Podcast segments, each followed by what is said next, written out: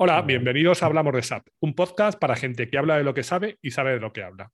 Hoy hablo con Ángel Cruz Parrilla, quien se puso en contacto conmigo a través de LinkedIn, agradeciéndome el haber puesto en marcha esta iniciativa y ofreciéndome la posibilidad de tener una charla sobre temas, sobre todo de C4 HANA Cloud, que es su especialidad, como ahora nos contará. Ángel no le conocía, pero estuve mirando en LinkedIn y bueno, por internet veo que es un cordobés que ahora vive un poco alejado de su tierra, que ha desarrollado su carrera en distintas consultoras y actualmente trabaja en SAP, en Norteamérica, en la parte de S4 HANA Cloud especialmente. Pero bueno, mejor no me enrollo que nos lo cuente él. Hola Ángel, ¿quién es Ángel y qué se le ha perdido a un cordobés en Denver? Hola Antonio, muchas gracias. Primero, por supuesto, agradecerte que me tengas, que me hayas invitado. Y bien es cierto que tengo contacté yo, pero es porque me encanta tu iniciativa. Eso creo que es muy formativa, divulgativa y además me encanta la forma en la que, la que llevas las charlas. Eh, así que yo te lo agradezco a ti que me invites y podamos, podemos hablar. Pues respondiendo a tu pregunta, yo soy cordobés, como bien has dicho, nacido y crecido ahí y que incluso estudié allí en la Universidad de Córdoba Económicas y que después, pues por suerte del trabajo que hago, he tenido la oportunidad de visitar muchos países y muchas ciudades eh, como parte del trabajo y también algunas como parte de, entretenimiento. Y bueno, pues hace unos 15 años visité Estados Unidos por primera vez y decidí que era donde quería vivir y quería trabajar. Me costó un poquito, pero yo creo que después de cuatro o cinco años eh, lo conseguí. Llevo ya 11 aquí en Estados Unidos. Y dentro de Estados Unidos también he cambiado mucho de ciudades. Llevo un año en Denver y como bien sabes, eh, alrededor de Córdoba está la Sierra Morena, que son, está cubriendo casi la totalidad 360, entonces echaba un poco de menos las montañas después de Nueva York y Chicago, que es muy plano, y decidí que Denver era, era mi sitio. Y luego, como eso personalmente. Luego, como profesional, bueno, pues soy un consultor. En realidad, a mí me gustan nuevos retos, estar constantemente aprendiendo y la consultoría me da esa oportunidad. Entonces, entre que estudié económicas, la parte de empresas, y que me dedico a la tecnología, pues vivo en esa esquina en la que lo que me dedico es a mejorar procesos de negocio en base a avances tecnológicos. Muy bien. ¿Y cuánto tiempo llevas en SAP y cómo empezaste en ello? Pues en SAP, en la empresa SAP llevo unos cuatro años y medio. Trabajando en entornos SAP, incluido partners, como bien has dicho, he trabajado para bastantes. Y luego también trabajé un tiempo para Iberia como in-house, eh, trabajando allí con, internamente. Y incluyendo SAP, pues unos 20 años. Y con eso ya te he dicho lo que es mi edad. Bueno, yo ya llevo unos cuantos también, llevo alguno más. ¿Y, cómo empezaste? Con la mayoría de la gente con la que he hablado, empezamos todos de casualidad en SAP. Pues te voy a contar la historia. Es parecido a eso. Eh, yo empecé, para mí empezó todo en las prácticas de empresa en económicas. Cuando llevaba el tercer año, más o menos, pues hice unas prácticas de verano, las hice en la empresa CEPSA y pues empecé como usuario de SAP. Yo tengo SAP de hace ya mucho tiempo y empecé como usuario de SAP tramitando pedidos y este tipo de cosas. Luego, cuando terminé la, la carrera, hice otras prácticas de empresa, en este caso para Deutsche Bank, y yo siempre después de esa práctica tenía la idea de hacer un máster. En este caso tenía en la cabeza un máster de bolsa de, valores. Pero cuando empecé a trabajar para el banco y empecé a ver que ese sistema de gestión era el mismo que yo estoy usando en CEPSA, empecé a preguntarme cómo dos empresas tan grandes y tan diferentes pues tienen el mismo sistema de gestión. Investigando, preguntando todo esto, total que al final cambié mi idea de bolsa de valores hice un máster en la IOI en Madrid de, de SAP, una MBA que tiene una sección de RP al final, y a partir de ahí entré, empecé a trabajar con una consultora, con PwC, y hasta hoy. Muchos empezamos así de casualidad y luego la verdad es que es difícil salir. Aunque se puede salir, se puede salir. Hemos visto algún, caso de que si quieres puedes salir también. Pero la verdad es que es una carrera larga. Bueno, ¿y dónde te podemos encontrar aparte del LinkedIn? Yo en LinkedIn luego encontré varios enlaces de alguna charla que has dado. En realidad no tengo eh, mucha presencia online. Me dedico a, estoy en LinkedIn básicamente. Sí que es cierto que lo uso muchísimo para publicaciones, como has dicho, uh publicitar alguna de las charlas, pero me, limito a eso. Luego me puedes encontrar también, como bien has dicho, en muchos eventos de SAP. Eh, participo en algunos eh, másteres de, de, posgrado, dando algunas charlas y también soy parte del SAP University Alliance. Entonces, pues también tengo trato con algunas universidades. universidades con el ASAC, que es como el AUSAP de Estados Unidos, también colaboro. Entonces, un poco por ahí. Y luego, personalmente, físicamente, por supuesto, me puedes encontrar en Denver si quieres pararte a tomar una cerveza. Estás invitado. Y, y, también intento ir a España un par de veces al año, por lo menos. Muy bien. Bueno, antes de nada, quería darte las gracias por ser el primer valiente de, que trabaja para SAP, para el fabricante, en aparecer por aquí. Espero que no seas el último.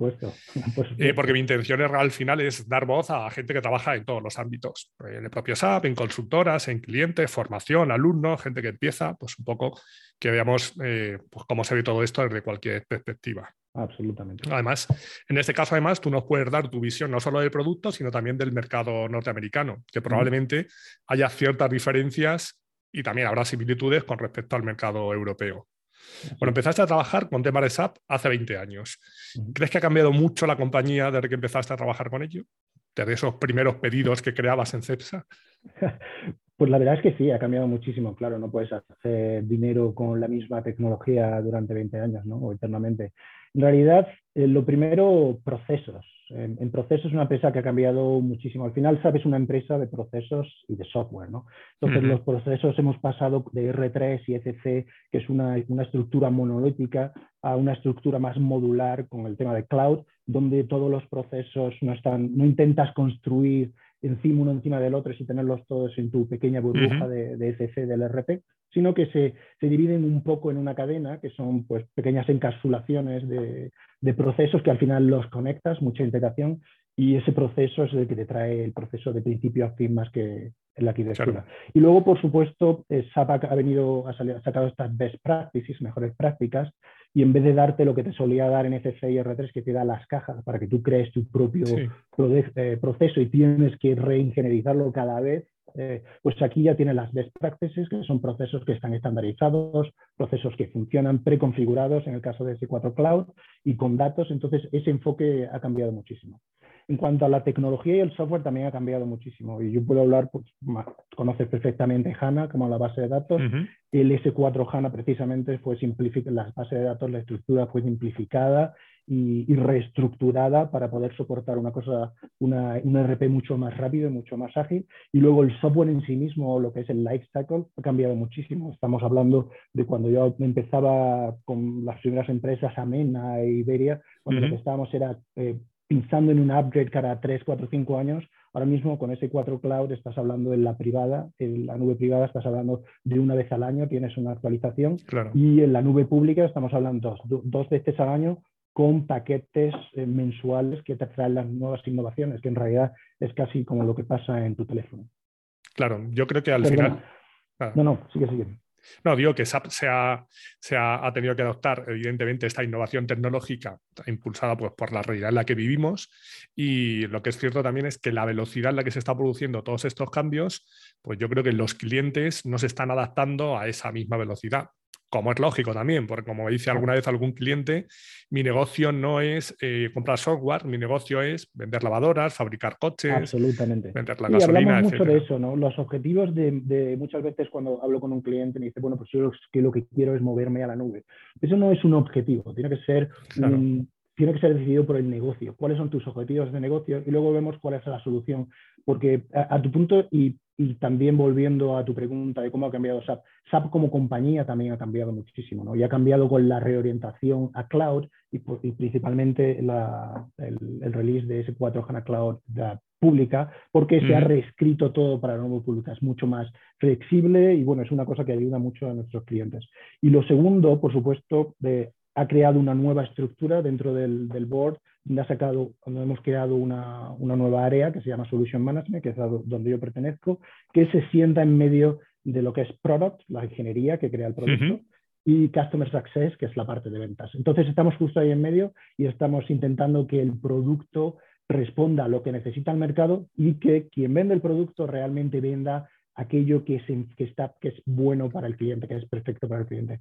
Y en esa burbuja de Solution Management es donde entra RISE con SAP, ¿no? porque RISE al fin y al cabo es la solución de SAP y lo que hace es ayudar a esos clientes que no tienen muy claro cómo llegar a la, meta de, ir a la nube y, regenerar sus procesos, pues con una especie de, Digital Transformation as a Service. ¿no?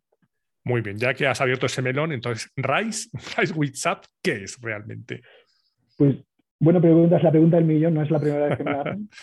Te voy a decir, es, la, solución de SAP. Rise with SAP es la solución de SAP. Luego tienes productos, ¿no? S4 es un producto, S4 Cloud es un producto, luego tienes BTP otro producto. Entonces, esa, esa bolsa de transformación digital como servicio que es Rise with SAP, lo que pretende es guiar a todos los clientes son qué es lo que necesitas, cómo, cómo lo debes hacer y cuáles son los servicios. Entonces, está enfocado pues a procesos, vamos a reingenierizar tus procesos, revisar tus procesos, ver que están adecuados y modernos y si no, te damos las mejores prácticas. La tecnología, cuál es la tecnología que necesitas para, para hacer esta transformación. Y no solo hablamos de digitalización con un ERP, sino transformación digital con artificial intelligence, eh, Internet de las cosas, ese tipo de cosas, y luego cuáles son los servicios que necesitas. En ese caso, eso puede ser con SAP o puede ser con una, con una consultora, con un partner, igual, que pues, cuando estamos hablando de una plataforma pues, pues donde vas a poner el, private cloud, pues eso puede ser con la nube de SAP o puede ser con unos hyperscaler, ¿no? Y alrededor de todo eso le pones interconectividad o hyperconnectivity que lo llaman, que es lo que haces con BTP, y luego le pones la parte de Arriba Network y todo lo que son la conexión para compartir datos con tu cadena de suministro para que todo la, más la Business Network. Exactamente, la Business Network. Y, todo es, perdona, todo eso es para dirigir al cliente a una solución cloud. ¿El cliente puede seguir en la solución on-premise con Rise with SAP? Rise with SAP en realidad está enfocado a la nube.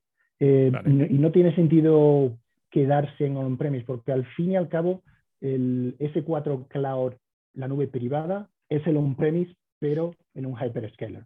sí, en, on-premise eh, que, habláis ahora. Sí, exactamente. Muy bien. Entonces, mm, ¿cuál crees que es el mayor reto al que nos enfrentamos en los próximos años, toda la gente que estamos dentro de SAP? Mm. ¿Crees que el grado de adopción de cloud es suficiente, va al ritmo adecuado y hay los recursos suficientes en el mercado para cometer todo este cambio antes de la fecha límite? Sin duda el reto está todo alrededor de, la nube, eso seguro, ¿no? Y luego tienes, dentro de ahí, pues tienes a los fabricantes de software, como SAP, por ejemplo, que lo que tienes que dar es una solución que sea fácil de adaptar, fácil de adoptar, una solución que sea rápida y fácil de utilizar para los usuarios y que además les ayude al trabajo, ¿no? Entonces, esas empresas que además eh, alrededor del producto tienes que pues, diseñar algo que sea eh, fácil, que en realidad se sea fácil de, actualizar, como que sea un, user experience muy sencillo, que pueda ser mantenido por la propia empresa que lo da porque es un SaaS o internamente también con pocos recursos, porque los departamentos de IT tienden a reducirse un poco cuando, tienen el SaaS.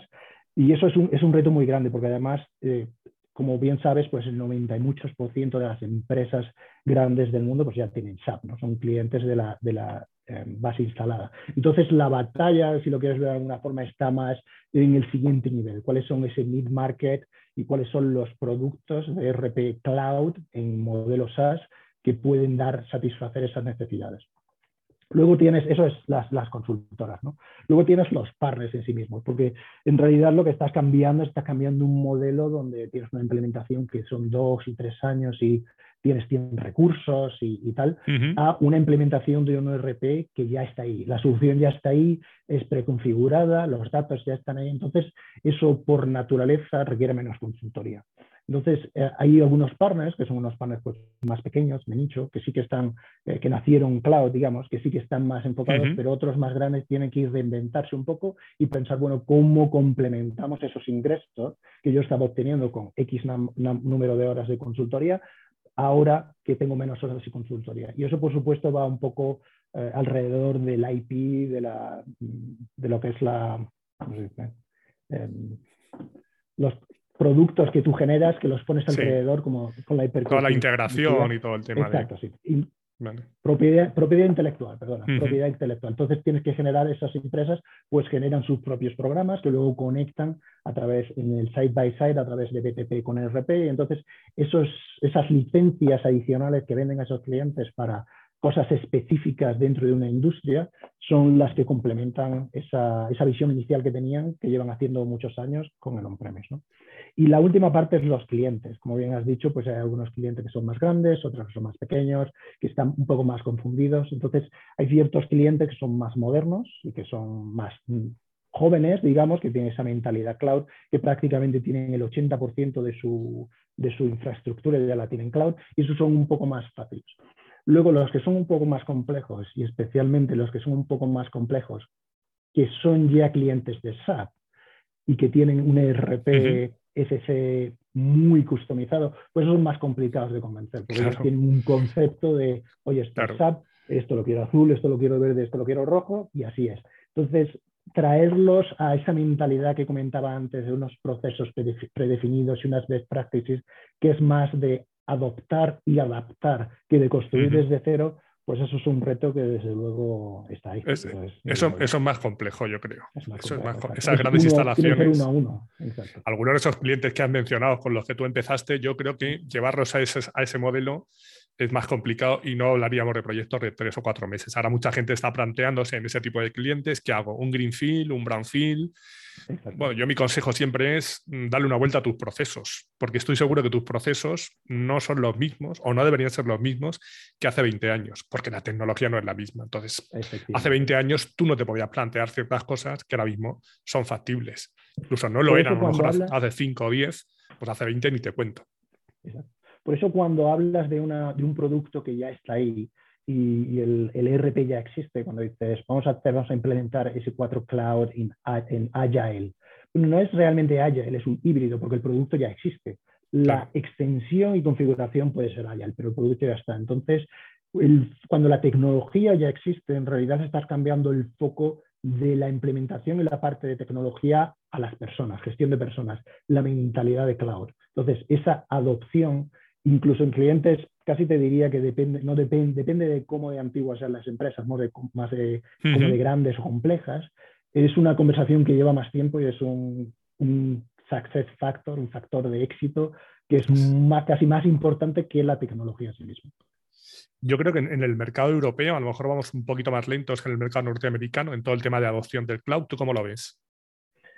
Es cierto que como hay más eh, empresas, más startups aquí, pues esas startups ya nacen con ese modelo, no tienen la mentalidad y eso pues es algo que, es natural para ellos. Cuando vas a las empresas españolas que son pues, más antiguas en general, pues es más complicado y además de eso, eh, tengo en cuenta que el tamaño medio de empresa es mucho más, más, más grande en Estados Unidos que es en España. Entonces, cuando estás hablando de una pyme, cuando estás hablando de unas necesidades que quizás eh, corresponden más a un, a un, conjunto que a una, a una, solución completa como un suite, más que a un producto en particular. Ellos quieren que gestiones la nómina y quieren que gestiones los gastos de viajes y, el, finanzas, pero lo quieren todo en un solo producto, pues entonces es un nicho un poco diferente. Pero es cierto que en general, como industria, la adopción de productos, de soluciones SaaS, está más avanzada en Estados Unidos que en Europa en general. Quizás hay algún par de países en Europa donde está al mismo nivel, en el norte de Europa, pero en realidad el resto de Europa sí que es,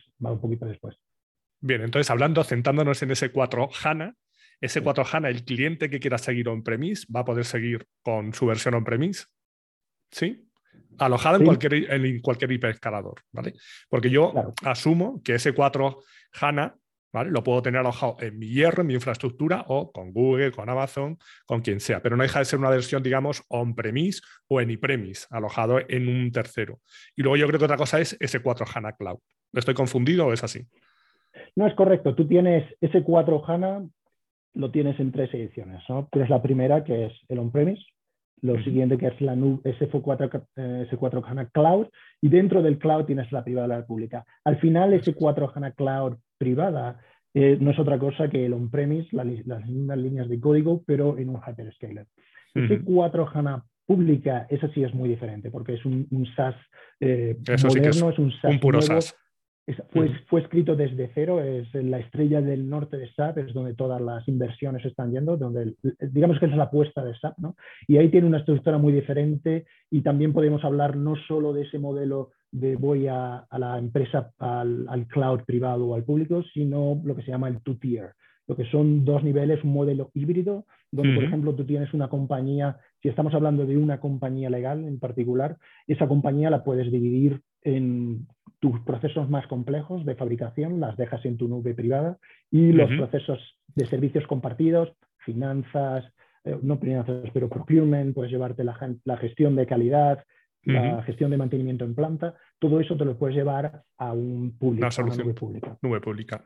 Si lo que tienes en vez de una, una legal entity es más de una, entonces pues estás hablando de una matriz que quizás es la que hace la fabricación más intensiva, que la dejas en la nube privada, y luego tus digamos, subsidiarias o distribuidoras, esas te las llevas al mundo, al, mundo de la, del puro SaaS de la nube privada, pública. ¿no?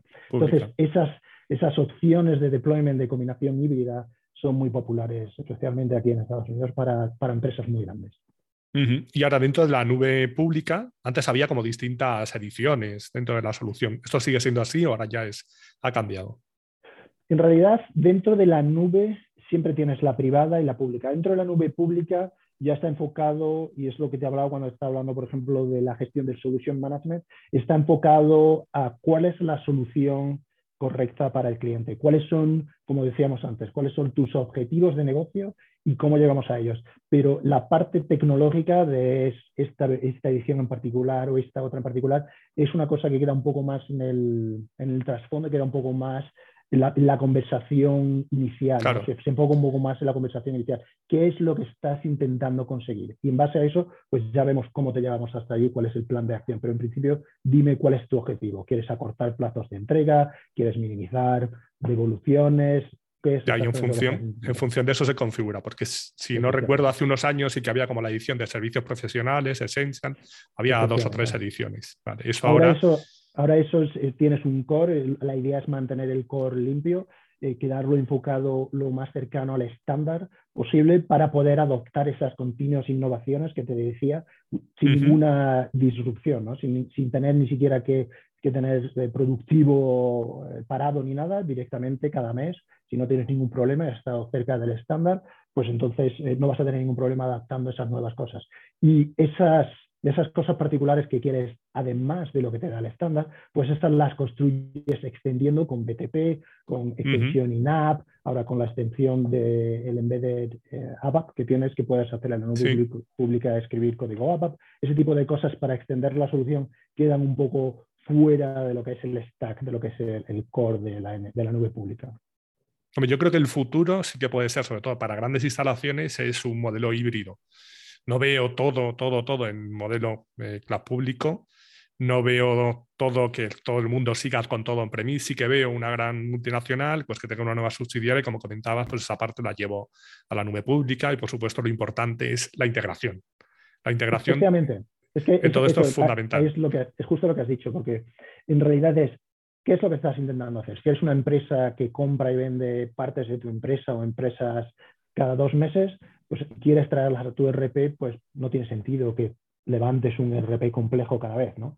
Pero si al final es una empresa que, es muy compleja y muy customizada, pues a lo mejor no tiene sentido traer ninguna parte de esa complejidad a la nube pública porque no te trae ningún beneficio. Pero a lo mejor sí esos servicios compartidos. Entonces, al final es un poco, y es donde va RISE, ¿no? RISE cuando lo primero, lo primero que hacemos es mirar los procesos. ¿Cuáles son tus procesos? ¿Cuáles son tus objetivos? Y ayudamos a los clientes a priorizar esos objetivos. Y una vez que eso ya está claro, entonces vemos, ok, ¿qué es entonces lo que necesitas? Y ahí es cuando ya entra la tecnología y ya, es, eh, ya un poco cuando entran los servicios que van asociados a, la implementación. Y entre el mercado americano y el mercado europeo, no sé si conoces el europeo en general o el español en particular, ¿qué diferencias y qué similitudes ves? A nivel de adopción, a nivel de talento, si hay escasez de talento. El problema de talento yo lo veo, con, yo lo veo muy localizado aquí en el mercado nacional, pero hablo con otros eh, compañeros que están en otros países y me dicen, no te equivoques, es un problema global. Falta talento, faltan recursos en todo el mundo. ¿Cómo lo ves tú? Exacto. El, el, talento está, ¿no? Lo que falta es que necesitamos más gente con ese talento pero es cierto que en realidad eso pasa en todos los países. Aquí en Estados Unidos pasa constantemente y yo hablo mucho con España y pasa lo mismo a nivel de Europa, en, Alemania igual, ¿no? Entonces estamos en un momento donde las empresas, por todo lo que ha pasado, las empresas quieren, algunas quieren y otras necesitan transformarse. Algunas también tienen 2027 justo el, en el, al fondo de su mente diciendo, oye, tengo que salir de aquí, ¿cuál es el proceso? Entonces eso acelera un poco, junto con la recuperación económica, acelera un poco todo esto. Y cuando tenemos una, una masa de formación, por eso eh, en tu, cuando me has comentado antes que también estás enfocado a la formación, yo creo que es muy, muy importante eh, que, no es tan elástica como el mercado diciendo, pues mira, ahora me recibo estos fondos y, quiero transformarme, pues, pues hay una demanda mucho mayor con una oferta que es la misma y tardan pues uno, dos o lo que sea meses o años en formarse. Y además algunos de esos clientes pues eh, los quieren, puedes hacerlo en remoto, pero otros clientes también son un poco, tienen otra mentalidad y te quieren en persona. Entonces pues hay otra cosa que, lo complica un poco, pero al final yo creo que es un, es un problema global. Y no creo que, no creo que vayamos a salir de él antes de final de año, Claro, y aparte yo creo que a nivel de talento es que no existe solo SAP, es que competimos con Google, con Amazon, con Meta, con Facebook, como lo quieras llamar, Airbnb. Entonces, eh, alguien que empieza a trabajar en este mundo de la tecnología, que sabe que le van a, a sobrar y a llover las ofertas de trabajo, lo de SAP no se ve como muy atractivo se ve como algo de, pues, nos ven como dinosaurios muchas veces. Yo participo en algún foro de emprendimiento y en algún foro de desarrolladores. Claro, y cuando dices que tú trabajas con SAP, lo tienes que decir casi con, con, cuidado, como que te miran así como, ¿qué haces aquí? Claro, claro. tienes que hablarle. Al final, eh, SAP es una empresa, una empresa de software, ¿no? Y al cambiar la empresa de, el, foco, como, como, comentaba, a las soluciones en la nube, y como comentaba un poco a la experiencia de usuario, estamos eh, mucho más cerca, es un producto y una solución que está mucho más cercano a, soluciones como puede ser de Google o Microsoft o, Meta en realidad. Eh, los consultores técnicos o los, bueno, pues sabes que pues, se puede hacer ABAP o Java dependiendo de lo que estés haciendo, de la gente que está en Fiori, por ejemplo, que está trabajando en aplicaciones Fiori, esos, pues algunos han trabajado en Google y otros trabajarán en Google en el futuro. Entonces, ahí sí, cuando llegas a ese nivel un poco más moderno, que no estás hablando del ETC o el R3, en realidad sí que hay mucho más intercambio de recursos y, la, diferencia entre, de expertise entre uno y otro es menor. Claro, pero yo creo que hay que visibilizar ese, ese discurso también que si no la gente sigue viendo SAP como COBOL, casi. Una tecnología... Por eso estoy yo aquí, para hablar contigo. sí. sí, yo también a veces cuando la gente me pregunta, dice, ¿tú qué haces? Digo, yo evangelizar. Y decirles, oye, que el 2027 está ahí, ponte las pilas. Yo doy mucha formación y a veces doy formación, pues sobre todo de temas de business de BTP o temas de Fiori, temas también de Success Factor, y a veces cuento algo y me dicen, bueno, pero esto es algo nuevo. Digo, bueno, esto lleva cinco años. Para ti es algo nuevo y además muchas veces le digo, y previamente tenías que saber esto, esto, y la gente dice, pero bueno, ¿qué quieres? ¿Asustarme? Digo, no, no, lo que quiero es decirte que el, futuro está ya aquí. y, eso es lo que pasa, ¿no? Porque cuando tú estás hablando de, de soluciones, ellos a lo mejor han trabajado con SAP y son usuarios, pero cuando hablabas de unos upgrades que pasan cada tres años, pues eso es mucho más estático. Ahora cuando tú tienes una nueva innovación y una nueva funcionalidad que te, que te ponen en tu sistema automáticamente cada mes o cada seis meses, si es mucho, si es las grandes, pues en realidad es mucho más dinámico. Y al final, 2027 es, pues la tecnología, tú dices, el mundo se mueve muy rápido y la tecnología más, entonces, pues puede decir que está muy cerca. Pero en realidad estas implementaciones, como son más estándar y están un poco más, son más cortas, pues en realidad yo creo que todavía hay tiempo para decir dónde quieren ir y luego ayudarles a decir el cómo. Bueno, yo creo, a mí las implantaciones no me asustan mucho. Lo que me asustan son las migraciones. las implantaciones de cero a nuevos clientes, no pasa nada. Entiendo, le voy a llevar a una solución cloud, los procesos están ya pues, perfectamente configurados y los puedo adaptar. No, el problema es todas esas instalaciones que están con tu ECC, como dices, muy customizado, porque SAP te da herramientas y tienes, pues, pero claro, te dice, claro, tienes que estar en el estándar. Pero bueno, ¿qué cliente?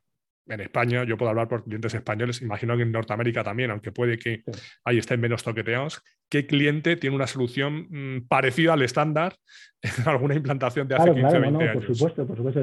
Eso es una. Entonces, es importante que entendamos eh, que la, nube pública no solo te trae los beneficios de, un puro SaaS, ¿no? no solo te da pues, eh, unos costes de operación mucho más cortos, mucho más pequeños, pues porque estás en un modelo SaaS y pagas en suscripción, ¿no? pero también te da una escalabilidad, que son cosas que en el pasado pues tenías que comprar la máquina y traerla y ahora tengo que implantarla y todo esto, entonces ahora mismo coges el teléfono, descuelgas y dices, oye, duplícame la velocidad, duplícame la, los terabytes, eso es una cosa, ¿no? Y luego tienen la especialización. Cuando tienes un departamento de IT, que tú tienes tu RP en tu cajita, en tu servidor, y ese mismo equipo tiene que hacerte la seguridad y tiene que hacerte todos los servicios, pues hay un nivel de especialización menor que cuando lo que tienes es un SaaS, que tienes detrás un equipo entero que está exclusivamente especializado en la seguridad. Entonces, esos beneficios quizás no son transparentes para alguien que no trabaja con un SaaS. Y luego tienes cosas que son específicas ya del S4 Cloud, en particular de la nube pública, y que son, por supuesto, un coste de implementación eh, mucho más corto, porque son unos periodos más cortos. Entonces, unos procesos que también son mejores, porque son estos procesos que ya están probados en cientos de miles de compañías y que es así como se, eh, como se recomiendan que se usen. Y es más, la pregunta es más, movemos de cuál es el proceso que tú quieres a por qué no puedes adoptar ese proceso. Claro, sí, lo que decías de adoptar, luego, luego tienes la beneficio, el beneficio de la tecnología, ¿no? Tienes la y no tecnología como BTP, sino tecnología de transformación. hay muchísimo artificial intelligence que está embebido en nuestra, sí, embebido. en muchos de los procesos directamente, conexiones a través de BTP directamente con internet, con Internet de las Cosas, tienes chatbots inteligentes donde puedes crear tu pedido de ventas solo hablando con, el chatbot. Y luego, por supuesto, tienes lo que comentaba antes, de una innovación continua. Y como, como te decía antes, eh, la nube pública es la estrella del norte de SAP. Y eso es lo que hay detrás de cuando SAP dice cloud first. La, Todo lo que es una innovación se desarrolla primero en la nube pública, porque es el eh, lenguaje nativo, luego se extiende a la nube privada y si es necesario, que no siempre es, es cuando se lleva al on-premise. Entonces, ese conjunto ¿no? de beneficios puros de SaaS que todo SaaS tiene y esas adicionales que encuentras en, un en ese, eh, pública, eh, cloud pública y privada, parte de ellas, pero mayoría pública, es lo que tiene que estar en ese mensaje que tenemos que darle a esas empresas que son un poco... Claro, yo creo que lo que es importante es lo que estás haciendo, lo de transmitir bien el mensaje. Transmitir el mensaje, porque lo que has dicho para mí, el cloud, una de las grandes ventajas que tiene, ya no hablo de SAP en general, es el tema de la elasticidad. La elasticidad. Es decir, yo el fin de semana o la semana del Black Friday necesito triplicar la capacidad, le doy en botón, la triplico, pasan esas dos semanas y vuelvo a el estado que tenía tres semanas antes. yo lo veo con otros proveedores, que es posible, con SAP, en una solución S4 HANA Cloud, comentabas que se puede hacer, pero claro, eso mismo en una solución en IPREM, pues no es tan fácil. El tema del licenciamiento también es complicado, claro, porque también SAP tiene que cambiar su modelo de negocio del licenciamiento del modelo on-premise al licenciamiento cloud, que no tiene nada que ver. Los clientes, evidentemente, se tienen que adaptar a eso. Entonces, por ejemplo, yo creo que Microsoft fue una compañía que ha pasado al modelo cloud, le costó un tiempo, pero ahora mismo, pues yo sí que veo a Microsoft como una compañía cloud. Y SAP veo que está en el camino, pero a lo mejor está un poquito más atrás. Porque además lo que pasa es que SAP no deja atrás nada. Es que SAP sigue teniendo que dar soporte a todos los clientes que siguen con el R3 en la versión FC 6.0 porque pagan mantenimiento extendido. Entonces, claro, mantener todo eso también es muy complicado. eso es lo mismo. Pasa, ¿no? Que es más complicado convencer a los clientes que ya tienes que a los clientes nuevos que nunca han, oído SAP.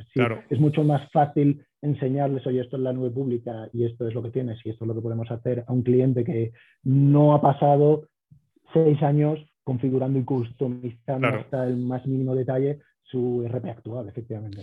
Y esto mismo es lo que les pasa a las consultoras, que tú les dices, oye, todo cloud, tienes que cambiar tu forma de desarrollar, puedes desarrollar productos, los proyectos son más cortos, pero tienes ahí un nicho de mercado y puedes generar, como decías, productos que tendrías la propiedad intelectual y tal.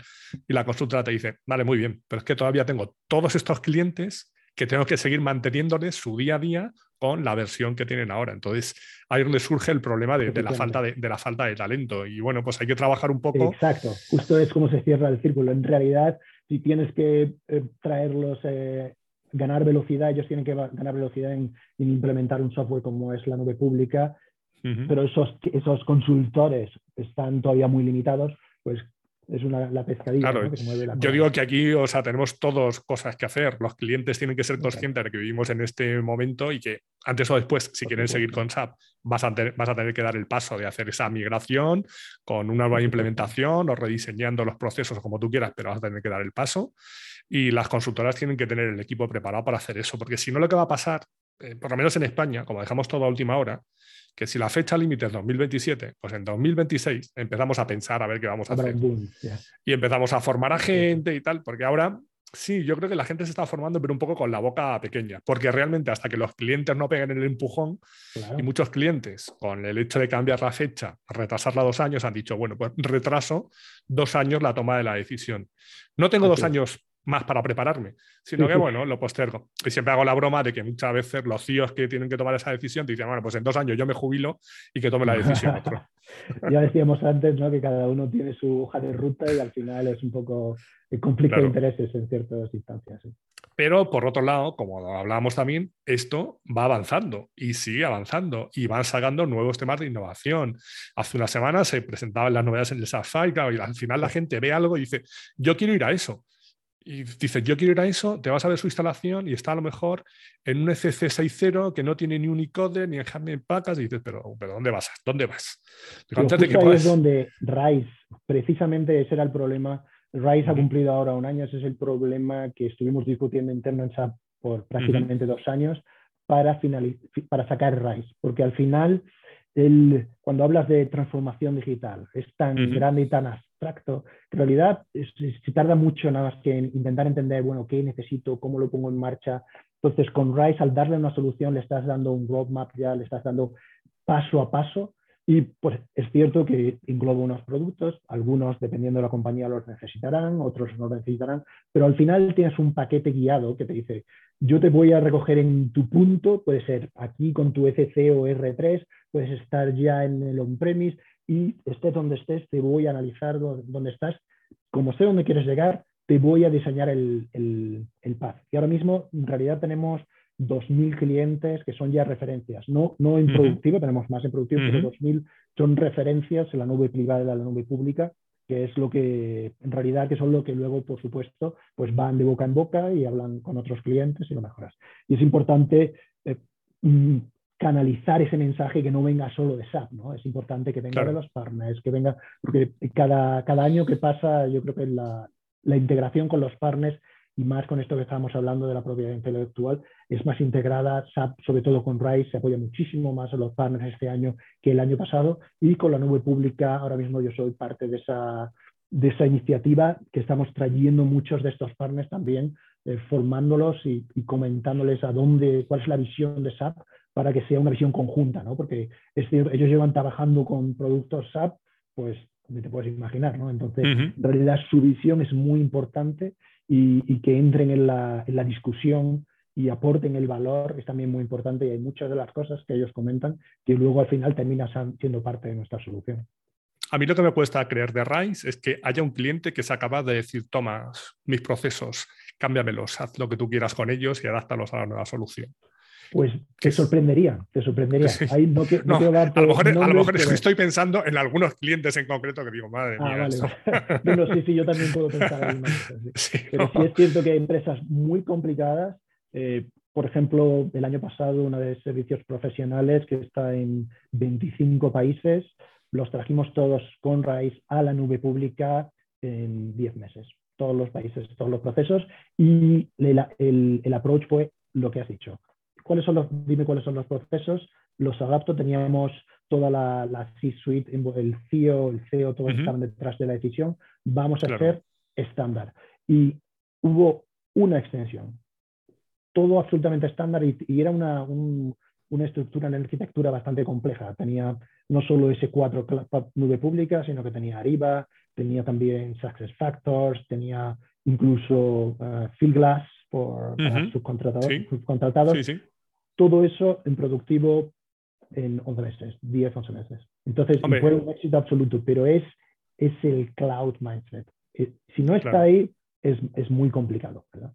Claro, porque al final procesos estándar también habría en R3, también había en las implantaciones. ¿Qué pasa? Que a diferencia de lo que piensa la gente que no conoce bien SAP, los clientes que trabajan con SAP saben que SAP, eh, a pesar de ser alemán, no es un producto rígido. Has podido adaptarlo y toquetear lo que te haga la gana. El que no conoce SAP dice, ah, es un producto alemán, eso es muy rígido. Digo, no, no, no. Si hubiera sido más rígido, no hubiéramos hecho tantas barbaridades como hemos hecho en los últimos 15 o 20 años, pues por lo que decías, porque el cliente te decía, ponme un botón verde aquí y tú, en lugar de convencerle de que el botón verde no hacía falta ni que fuera verde ni que estuviera ahí, pues tú le ponías el botón verde. Y luego, claro, todos esos botones verdes, pues ahora estamos pagando las consecuencias. Entonces, al final, con una solución, claro, tú dices, oye, venga yo te cuento mis procesos y vamos a adaptar, eh, a adoptar los procesos de la herramienta y yo me adapto en parte. Porque de boca, no solo con SAP, muchos que van a una solución CLAP, todos, no, no, si nosotros nos adaptamos, sí, sí, por supuesto y tal. Y luego cuando viene la verdad, quieren también su botón verde otra vez y no, bueno, es que esto es otro tipo de solución. Entonces, que el cliente dé un paso atrás, que te cuente sus procesos. Y te deje, puede ser un, un factor clave de que un proyecto de ese tipo tenga éxito. Y yo sobre todo pensaba en ciertos clientes. Por eso el en ciertos clientes que comentaba es no muy importante. Claro. Ese es el que dicen. Tiene que estar empujado desde arriba. Y si desde arriba el, consejo de dirección, el presidente dice, Tú vamos a ir por un botón verde, pero si te llega tu jefe, tu jefe de operaciones y te dice, bueno, dime cuál es el valor de, ese, botón. de ese botón verde, pues ahí ya entras en una conversación, ¿no? Que al final puedes terminar con el botón verde, pero ya entra ahí una depuración que te ayuda a llegar a la solución final. ¿no? No, no, hemos sido muy permisivos. También lo que pasaba al principio, por lo menos en mi caso particular, como había menos conocimientos, las implantaciones de hace 15 o 20 años, pues tú decías, no sé, no sé, no se puede. Empezabas a hacer desarrollo Z y luego decías, madre mía, es que no conocía todas estas opciones. Cosa que en eso yo creo que el mercado está mucho más maduro.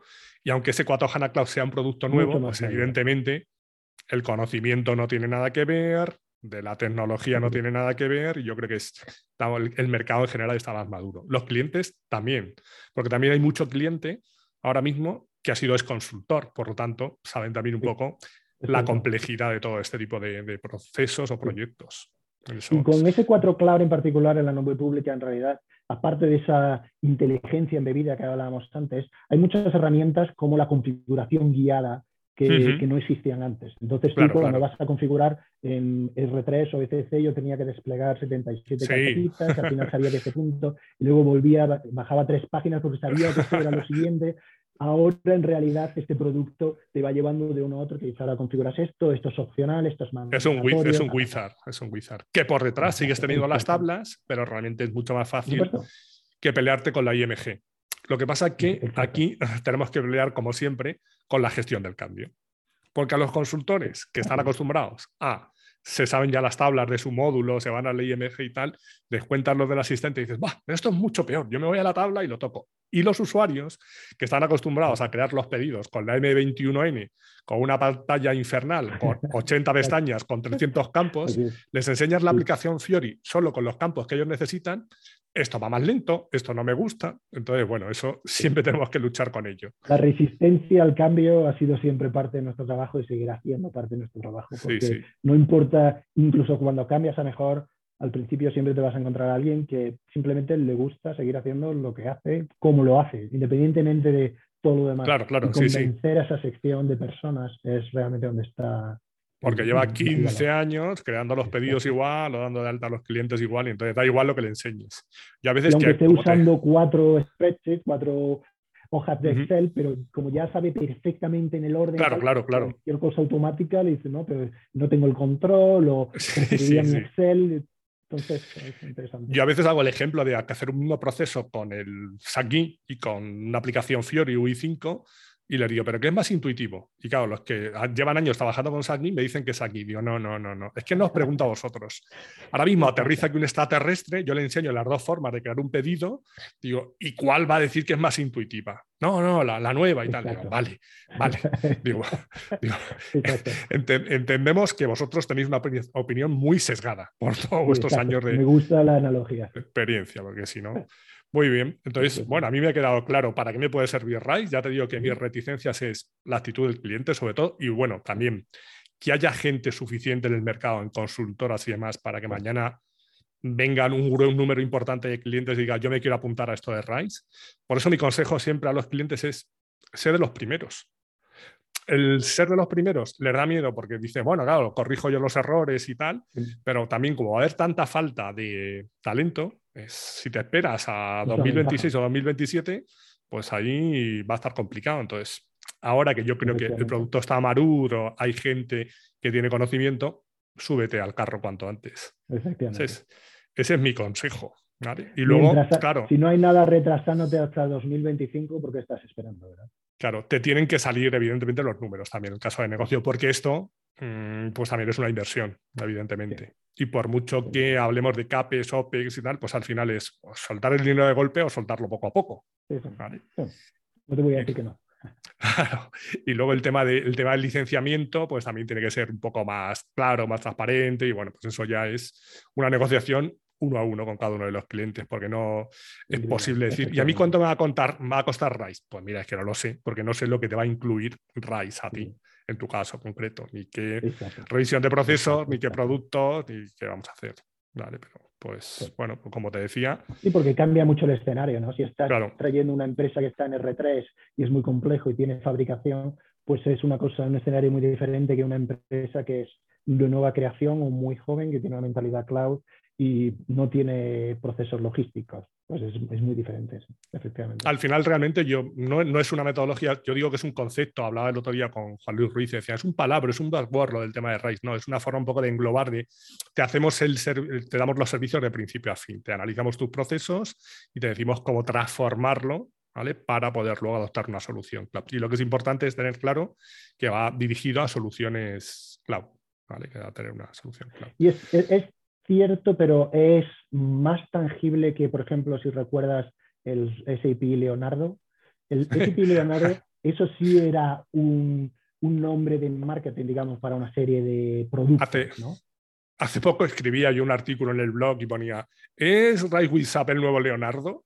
Ah, no es el nuevo Leonardo. Esa la, esa la puedo responder, esa es fácil. No es el nuevo Leonardo. Efectivamente, Sí, sí. al final de Leonardo hemos tomado distintas cosas y ahora tienes mucha inteligencia artificial y un poquito del resto, principalmente inteligencia artificial, machine learning es donde se ha quedado Leonardo, pero sí era el nombre de marketing.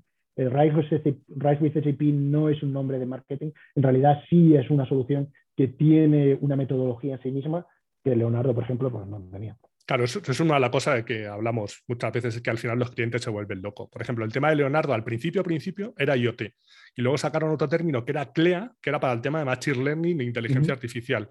Pero a los seis meses se funcionó y era todo Leonardo. Y luego ya en Leonardo me metían también blockchain, design thinking y tal, todo era Leonardo. Entonces al final el cliente anda perdido y de repente, de aparecer en todas las presentaciones Leonardo, de repente va desapareciendo. Entonces ya alguien todavía en alguna presentación te encuentras por ahí Leonardo, que lo siguen relacionando con temas de IoT, pero bueno, ya de- desaparece. Y al final la gente dice, quiero comprar Leonardo, eh, no sabes ni lo que quieres comprar. Era un conjunto de servicios que englobaban con esa palabra. Exacto.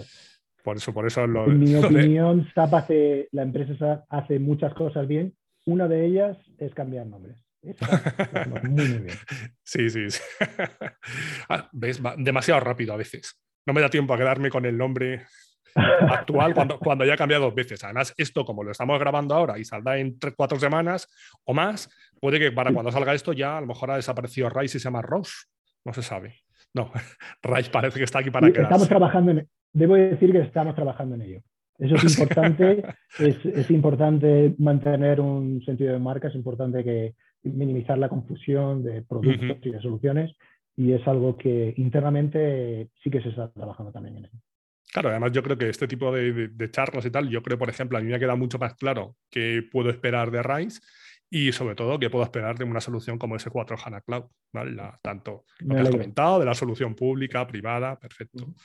Bueno, pues vamos a ir terminando y para terminar siempre os pido un par de consejos. Uno que os hubierais dado a vosotros mismos cuando empezasteis a trabajar con todo esto. ¿Qué le hubieras dicho al Ángel que empezó a trabajar con SAP hace Eh, 20 años? Pues le hubiera dicho que quizás hubiera estado mejor estudiando el máster de bolsa, que a lo mejor estaríamos ahora trabajando en Wall Street. Eh, no, yo creo, yo creo que um, yo creo que es estar, mantener, eh, estar curioso y seguir preguntando por qué y por qué y por qué eh, es algo que, que yo creo que incluso aunque intento seguir haciéndolo, pero me lo tengo que decir a mí mismo cada día. ¿no? Es- Ujú, nunca ser conformista y incluso aunque yo no sea el responsable de una cosa en particular, eh, es importante que te preguntes qué es lo que puedo hacer yo, aunque yo no sea el responsable, para, eh, para- tener esto, para ayudar a buscar la solución correcta, a buscar el proceso correcto, a que en general ayudes a esa compañía a llegar a donde quiere ir más rápido y mejor. ¿Y un consejo que le darías a alguien que quiera empezar con SAP ahora? ¿Que hiciera un máster en bolsa o, no? Efectivamente. Eh, yo, diciendo, no me considero nadie para dar consejos, pero te puedo decir lo que yo hago que sí que creo que es importante también, es planificarte un, objetivo. ¿no? Yo lo hago a dos años, más de dos años, eh, que para mí en particular no tiene mucho sentido, y, luego diseño un plan de acción y empiezas a ejecutar, ¿no? Y a veces, no te digo que siempre se me cumplan, es más los que no, son más los que no se me cumplen que los que cumplo, pero en realidad o acabas cerca de donde querías estar hace dos años o acabas en otro sitio que no esperabas, pero que a veces incluso es mejor que donde, acabas, donde estabas pensando. Por ejemplo, con el máster eh, acabé en SAP y estoy muy contento cuando inicialmente mi idea era bien diferente. Lo importante yo creo que es planificar y hacer. Porque si te pasas el día planificando, pues al final nada. Y luego eso haces, y a veces terminarás en la meta que te hayas marcado en esa planificación en otra, pero por lo menos luego hay que hacer, está claro. Y bueno, cinco cosas más personales. Un libro o un autor que nos recomiendes. Yo te voy a, yo no te voy a descubrir a nadie, pero te diría a Haruki Murakami. A mí me gusta muchísimo. Y el último libro que sacó hace ya tres años quizás es eh, Killing Commendatore ese me gustó mucho. Él mezcla muy bien lo que son temas eh, más mundanos y normales del día a día con surrealismo. Y a mí me, me, gusta mucho, lo he leído múltiples veces y yo no soy de leer lo mismo varias veces, pero este me encanta. Sí, yo he leído alguno también. ¿Y una película o una serie que te guste especialmente? Yo soy más de series que de películas. Eh, y tampoco te voy a descubrir ninguna, probablemente. Peaky Blinders es una que me gusta mucho, The Walking Dead, eh, Better Call Soul es una que, me gusta mucho también, como está, em, eh, me gusta mucho porque está muy cerca también aquí en Nuevo México y me gusta también la forma de, grabarla, básicamente. Una canción o un grupo, un tipo de música. Yo, me gusta todo. Si tuviera que priorizar, a lo mejor te diría eh, la ópera primero, y a mí me gusta, y dentro de ellas te diría em, quizás Carmen de Bizet, y no solo por la música, que es lo que hizo Bizet al fin y al cabo, sino por la, relevancia, ¿no? porque como puedes saber, él es francesa, la sacó en Francia, él murió a los tres meses después de 30, 40 representaciones, donde digamos que no gustó mucho, porque parecía que era un poco ofensivo eh, los temas y tal, pero diez años después, o sea, él murió creyendo que era su peor fracaso, pero diez años después era la ópera más representada en todo el mundo y bueno, pues eso un poco, ese contraste ¿no? de la perspectiva y, y el, tema de cómo se ve ahora, pero cómo se ve en el futuro es algo que me atrae. Le llegó tarde el reconocimiento. Se murió pronto. Y mm. luego también me gusta mucho el hip hop y ahí te diría a lo mejor Tupac, eh, y dentro de Tupac el, el, álbum de All Eyes on Me. Y también un poco, no solo porque es un, me gusta musicalmente, aunque a lo mejor no estoy de acuerdo con algunas de las palabras que dice, pero Dentro de eso hay unas colaboraciones que son muy buenas y además es el último álbum que sacó, murió también sin sacar ningún otro y fue muy exitoso y por eso me gusta. Muy bien, variado el hip hop y la ópera. Exacto, ya te he dicho que me gusta un poco todo, no tengo mucha, mucho filtro ahí. Una ciudad o un país que nos recomiendes o que te guste especialmente. Pues he tenido la suerte de visitar eh, con, los temas de SAP y también un poco de, de placer, pero más, más de 30 países y entonces eso me va a costar un poco. Pero te voy a decir ciudades, te voy a tener que dar tres. Sí, sí. Eh, Río de Janeiro, me gusta mucho la naturaleza, yo no sé si es ciudad en la naturaleza o naturaleza en, ciudad, pero eso me encanta. Luego París, que no tengo más que decir, y luego Nueva York. Pasé allí cinco años, me gusta mucho Manhattan y eso es. Y luego países, pues tengo que decir Estados Unidos y España, claro. ¿Y una comida o una bebida que te guste? Pues volviendo un poco al principio, soy cordobés y nadie hace las migas como mi madre, eso, eh, eso es una realidad global. Y luego, bebida, te voy a decir el agua. Aquí hemos tenido también alguna competición de croquetas de las madres y uh, tal. Eh, estoy, me, me, voy a, me apunto, me apunto, no solo para traer a mi madre, pero también para probar las otras. Muy bien. Muy croquetero. Muy bien. Bueno, te podemos encontrar en LinkedIn, nos decías, y ahora, para finalizar ya, cuéntame si te gustaría que tratara algún tema, hablara con alguien en particular y pues intento contactar con él o con ella para próximos episodios. Cuéntame. Pues Pues, gracias por, preguntarme eso, Antonio, porque en realidad me gusta mucho lo que estás haciendo. He visto ahora todos los episodios y, sé que tienes algunos que están todavía en producción. En la recámara. Exacto, en la recámara. Hay una parte que es, eh, que además sé que está cerca de tu corazón, que es la formación. y, hay una, y creo que hay una persona Rafael Monterde que va a ser clave para esto, porque no solo es un gran profesor, sino también es el director de, un máster, un posgrado de SAP en la Universidad. Le conozco por referencias, por referencias. pues perfecto. Sé, que le tengo bien ubicado. De Valencia, sino que además es también el chair de la, del Academic Board del SAP University Alliance, que yo, también formo parte y colaboro con él en ese board. Y creo que va a traer una perspectiva, aparte de ser un gran eh, charlador o conferenciante eh, que va a traer una gran perspectiva y, estoy seguro que va a añadir valor a, lo que estás haciendo aquí, que me encantan. Pues además a, través de algún tercero conocido por ambos, alguna vez me ha dicho, pues Rafa dice que un día pues quiere que a ver si coméis, si os conocéis y tal, pues qué mejor oportunidad. Pues mira, a lo mejor la primera que vas a hacer en persona. Claro, creo que, no, creo que no se va a negar si después de esto se niega. Porque como digo, siempre, seguro, que, no, siempre que me pongo en contacto con algún nominado, digo, oye, que esto es eh, totalmente opcional y si quieres, que aquí no, nadie está obligado. Yo he pues tenido la prudencia de preguntarle primero. Así que... ah, muy bien. Perfecto. Perfecto. Bueno, pues nada, muchísimas gracias por haberte apuntado a participar y nada, seguimos en contacto. Te tengo ahora perfectamente ubicado y si tengo alguna duda de ese 4 HANA Cloud, lo tengo claro. Aquí estoy. Muchísimas gracias por lo que estás haciendo, por hablar conmigo hoy y a tu disposición en cualquier momento. Perfecto. Bueno, pues un saludo. Hasta luego. Muchas gracias, Antonio. Hasta luego. chao.